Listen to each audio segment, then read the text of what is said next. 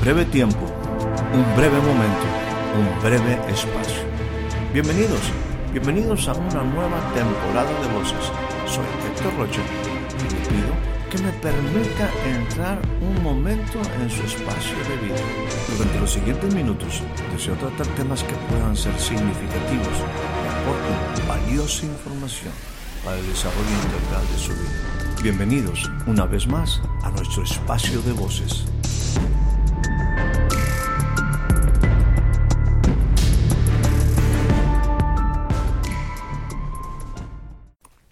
Le doy a usted la más cordial bienvenida a un nuevo breve espacio de voces. El día de hoy estaremos compartiendo de manera inicial una escritura que se encuentra en el Evangelio según San Lucas, capítulo número 1, y estaremos leyendo a partir del versículo 68. Dice de esta manera, Bendito el Señor Dios de Israel, que ha visitado y redimido a su pueblo, y nos levantó un poderoso Salvador en la casa de David su siervo. No le sorprenderá en lo más mínimo que le diga que esta es una de mis escrituras, de mis escrituras favoritas. Qué expresión tan especial, qué expresión tan espontánea de un hombre como Zacarías que está viviendo una experiencia en una manera muy particular. Meses atrás habían recibido el anuncio de que aquella relación de ellos en la cual no habían tenido hijos, pues había ahora dentro del vientre o habría dentro del vientre de Elizabeth vida y nace el que sería conocido posteriormente como Juan el Bautista. Momento especial, momento glorioso en la vida de Zacarías cuando su boca es abierta y dice su nombre será Juan. Es ahí donde el profeta Zacarías empieza a hacer esta declaración que se registra precisamente en el libro de Lucas.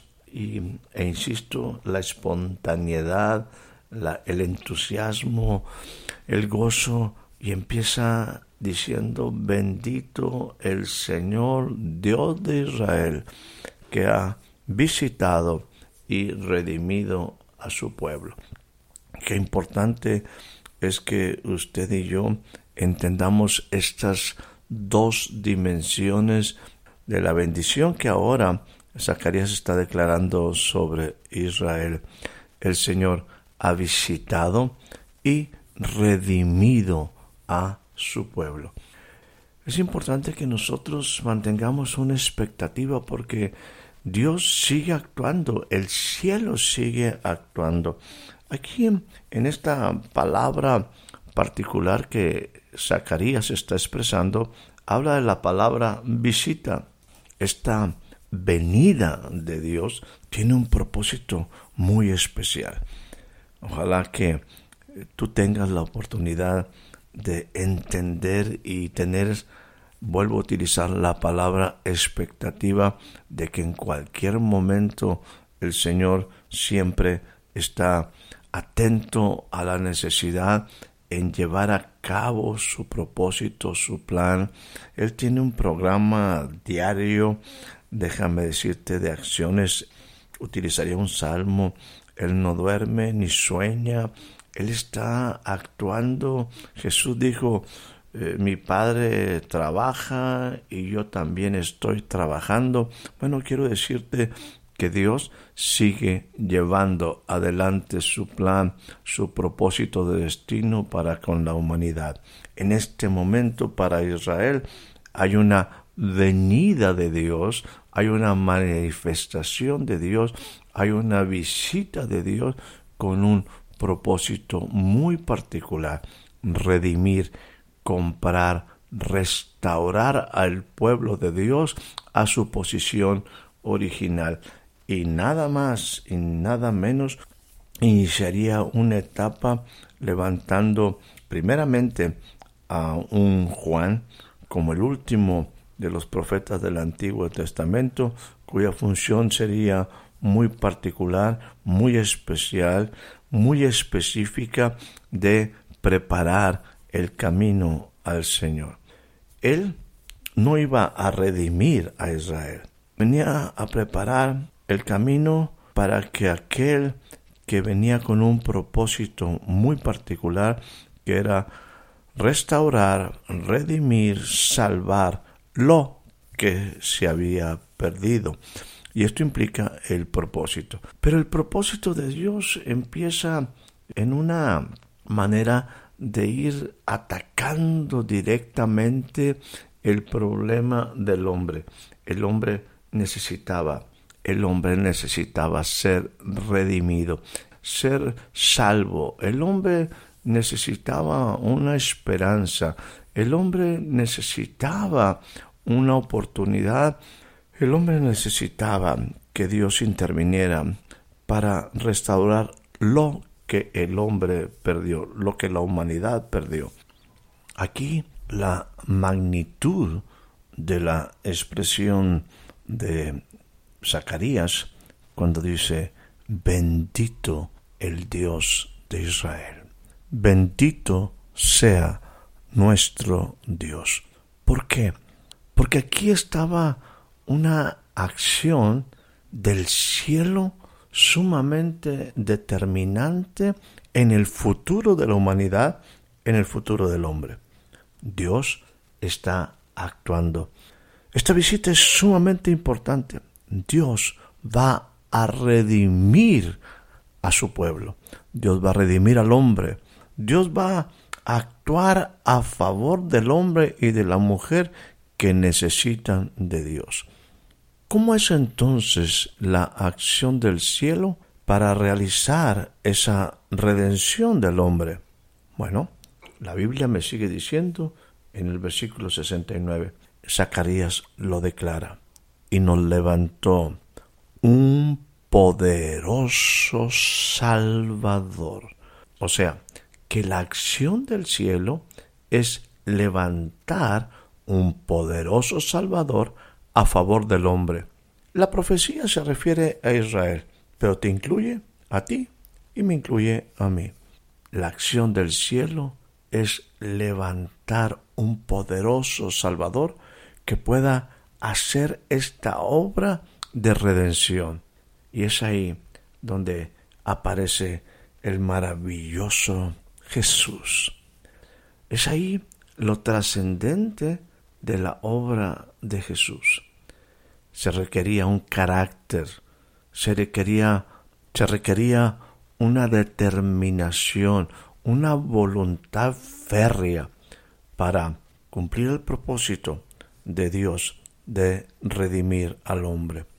Hemos hablado muchas ocasiones y creo que vale la pena seguir hablando de la maravillosa acción de Dios a través de Jesús, el carácter de Jesús para ir a la cruz del Calvario, pasar por el proceso de ser sacrificado, de morir, de derramar su sangre para que tú y yo tengamos vida y vida en abundancia. Requería que el verbo fuera encarnado, que el verbo habitara entre nosotros.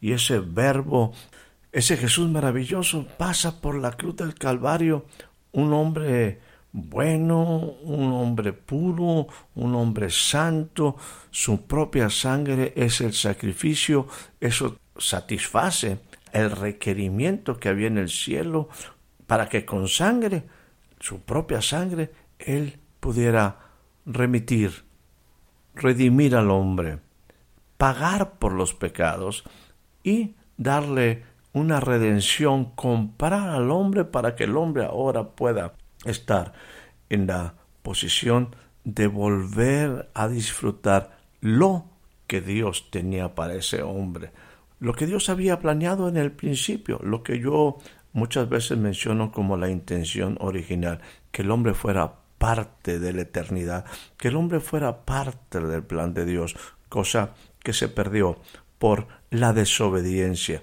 cosa que se perdió por violentar el orden, cosa que se perdió por no buscar siempre agradar a Dios y no estar dentro del propósito de Dios. Pero bueno, aquí está una acción del cielo, una acción maravillosa del cielo que es lo que Zacarías está expresando en una expresión de alabanza, de gratitud espontánea, de adoración. Bendito sea Dios que nos ha visitado, nos ha redimido y nos levantó un poderoso Salvador en, y aquí es importante entender esta parte, en la casa de David, su siervo. En el anterior envío hablamos de David, David es un hombre como tú y como yo, un hombre que comete errores, no es un hombre perfecto. No podemos criticar la vida de David.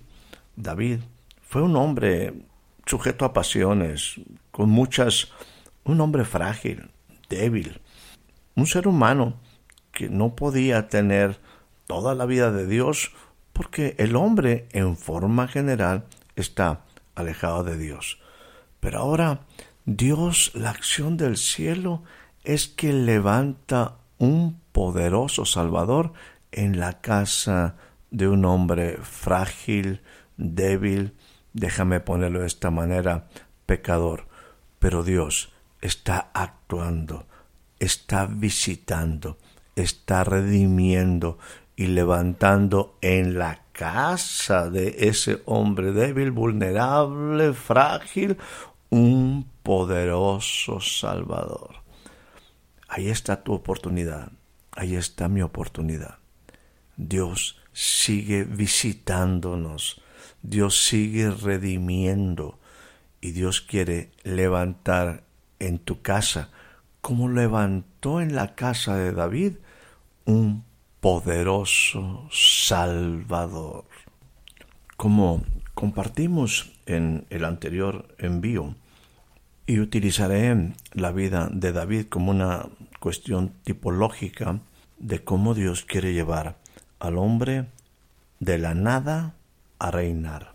Y Dios lo hace, es importante aquí seguir viendo la escritura del libro de Lucas, cómo, cómo Dios nos habla de ese proceso para llegar a reinar y cumplir un propósito. Por ejemplo, no, Voy a dar una pasada rápida a algunos de los versículos. Número uno, en el versículo 70 nos habla de que todo lo que está pasando está conforme a lo escrito. Es sumamente importante que tú y yo siempre estemos observando lo que Dios ha dicho a través de sus profetas, entender el plan desde el principio. Y bueno, en este aspecto podemos decir como punto número uno que para reinar tú y yo tenemos que observar lo que está escrito, creer a lo que fue dicho desde el principio, entender el plan original de Dios. El plan original de Dios era que el hombre fuera salvo de sus enemigos y de las diversas cosas que afectan la vida del hombre con temores. Por eso la intención de Dios es que el hombre estuviera en un ambiente de seguridad, de salvación, cosa que el hombre perdió, para posteriormente meterse en un punto o en una situación donde está rodeado de enemigos y gente con las cuales vive en conflicto constantemente. Bueno, Dios para eso levanta un Salvador para traer una salvación real. Yo quiero decirte, mi estimado amigo, mi estimada amiga, cuando estamos hablando de salvación, estamos hablando de realidades, no estamos hablando de cosas subjetivas. Hay una situación de una redención del hombre y esa es una realidad. El hombre tiene que recibir el perdón de sus pecados, redimir su alma, que su espíritu vuelva a latir, vuelva a vivir y requerimos esa salvación. Pero esa salvación también tiene que traducirse a mi vida diaria. Los enemigos alrededor de esa vida diaria y cuestiones que en derredor nuestro pareciera forma de adversidad y condiciones complejas, bueno, Dios trae una salvación real real totalmente.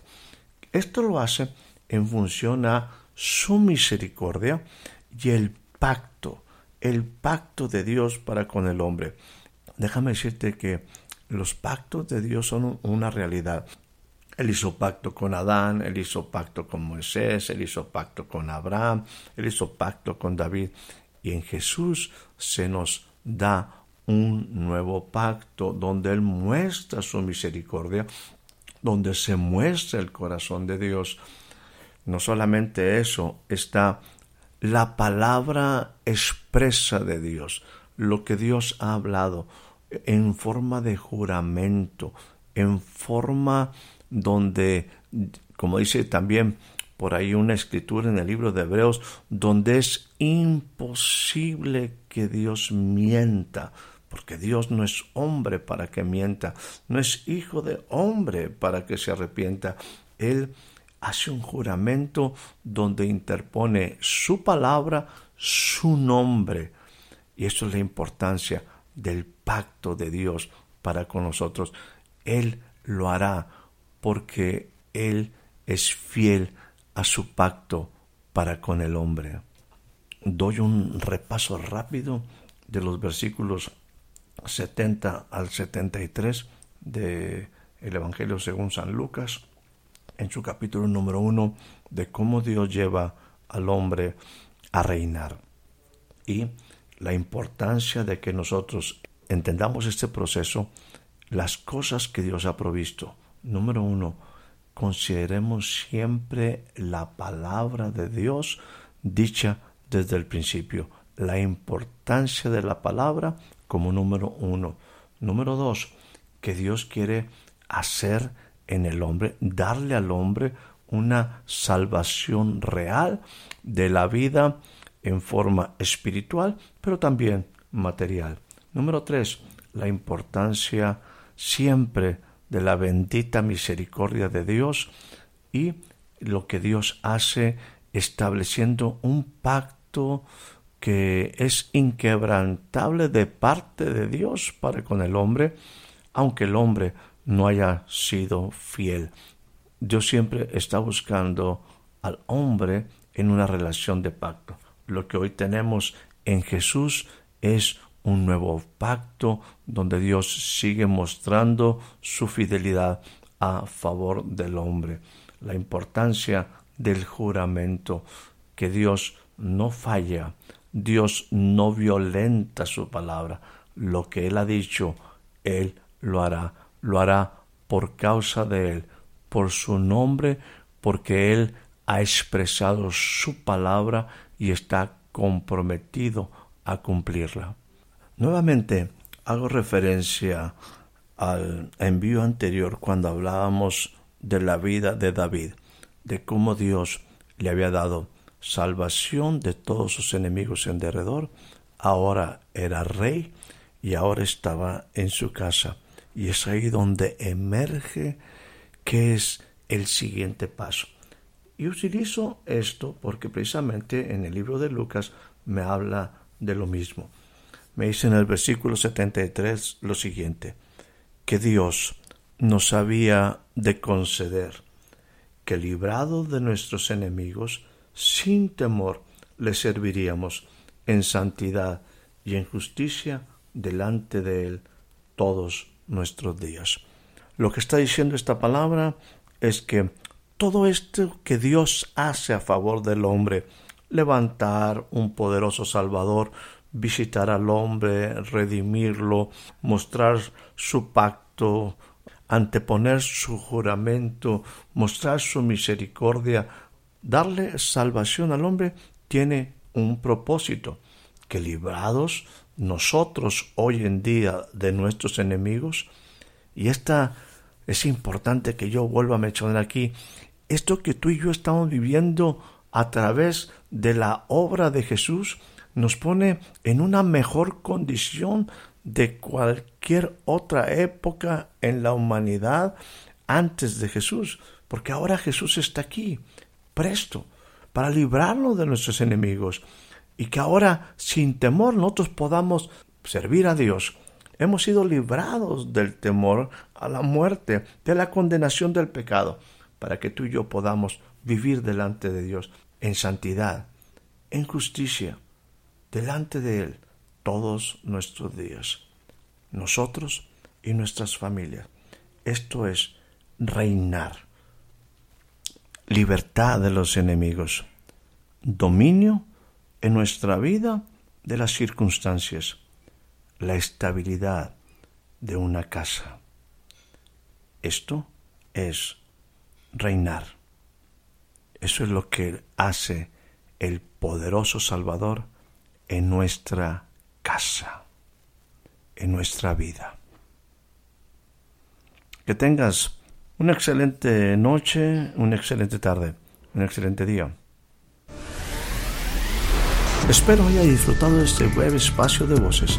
Soy Héctor Rocha. Hasta la próxima.